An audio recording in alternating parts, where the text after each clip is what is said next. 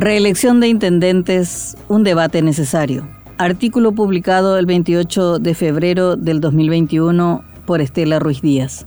La reelección es una figura controversial y fuente de grandes crisis políticas, especialmente la que se refiere a la de los presidentes de la República. Hace 15 años aproximadamente se dio una fiebre en América Latina que empezó a modificar sus respectivas constituciones para levantar las trabas legales. En Paraguay está prohibida y solo puede ser modificada por la vía de una constituyente y no la simple enmienda como se intentó en el 2017 y que generó una grave crisis institucional. Pero no solamente la reelección presidencial genera polémica, la de intendentes también, quienes según la ley electoral solo pueden ser reelectos una vez, pero con interpretaciones forzadas o vericuetos legales se quedan dos o tres periodos. Los beneficiados son aquellos concejales que por una u otra razón completan los mandatos de intendentes que renuncian o son destituidos pero que no se contabilizan como tales. Las internas partidarias para elegir candidatos a intendentes se realizarán el 20 de junio y las nacionales el 10 de octubre. La carrera legal aún no ha arrancado.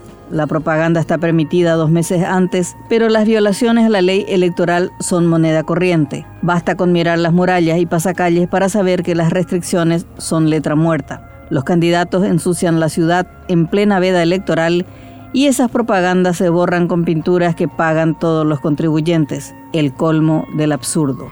Forma de vida. Una de las discusiones sobre la reelección tiene que ver con el uso de los recursos públicos al servicio del presidente, gobernador o intendente en funciones.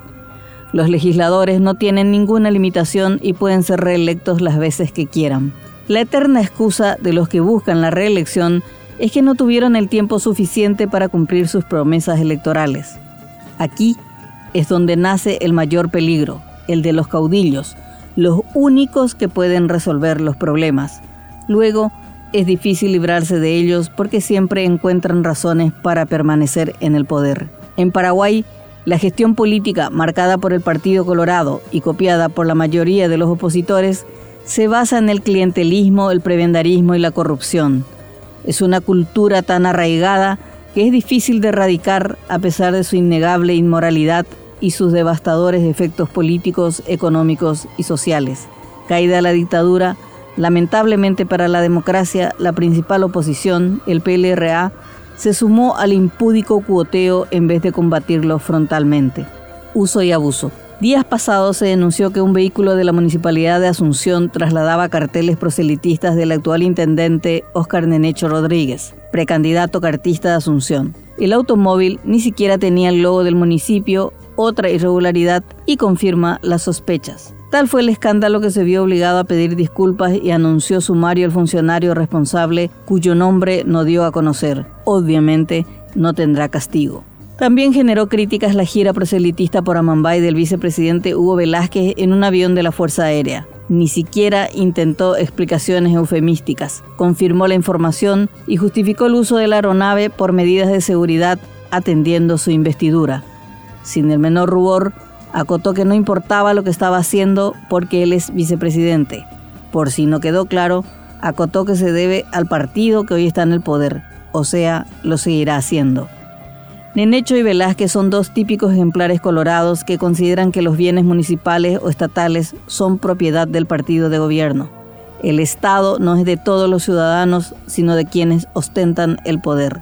El patrimonialismo, esa desnaturalización y sus perversas ramificaciones, el uso de los recursos para los familiares, amigos, amantes y correligionarios. Debate necesario, las campañas electorales muestran a diario el abuso de poder que se exacerba en tiempos de campaña. La reelección funciona en los países donde las instituciones son fuertes y ponen freno a los atropellos y extralimitaciones. Paraguay precisamente no es uno de ellos no solo tiene instituciones débiles, sino medularmente corruptas. La disputa por la Intendencia despertó mayor interés con la transferencia multimillonaria de rubros excepcionales más allá de los impuestos. El Ministerio de Hacienda transfirió 2.466.397 guaraníes a las municipalidades y gobernaciones al cierre del ejercicio fiscal. Las municipalidades recibieron recursos a diciembre del 2020 por un total de 1.200 millones, mientras que las gobernaciones también por una cifra similar de 1.235 millones. Dinero que no mejoró las condiciones de vida de los ciudadanos, sino generó nuevos descarados millonarios. Aún falta saber si los presidentes en ejercicio aprendieron la lección con el rechazo a la reelección presidencial en el 2017 donde la ciudadanía puso pecho porque no funcionaron los resortes institucionales, con la corrupción rampante de la mayoría de los intendentes, que son noticia por sus escandalosos robos y manoteos de los recursos de Fonacide y royalties, y su incapacidad para resolver los problemas cada vez más complejos de las ciudades, cabe preguntarse si no es pertinente debatir la eliminación de la reelección de los jefes comunales.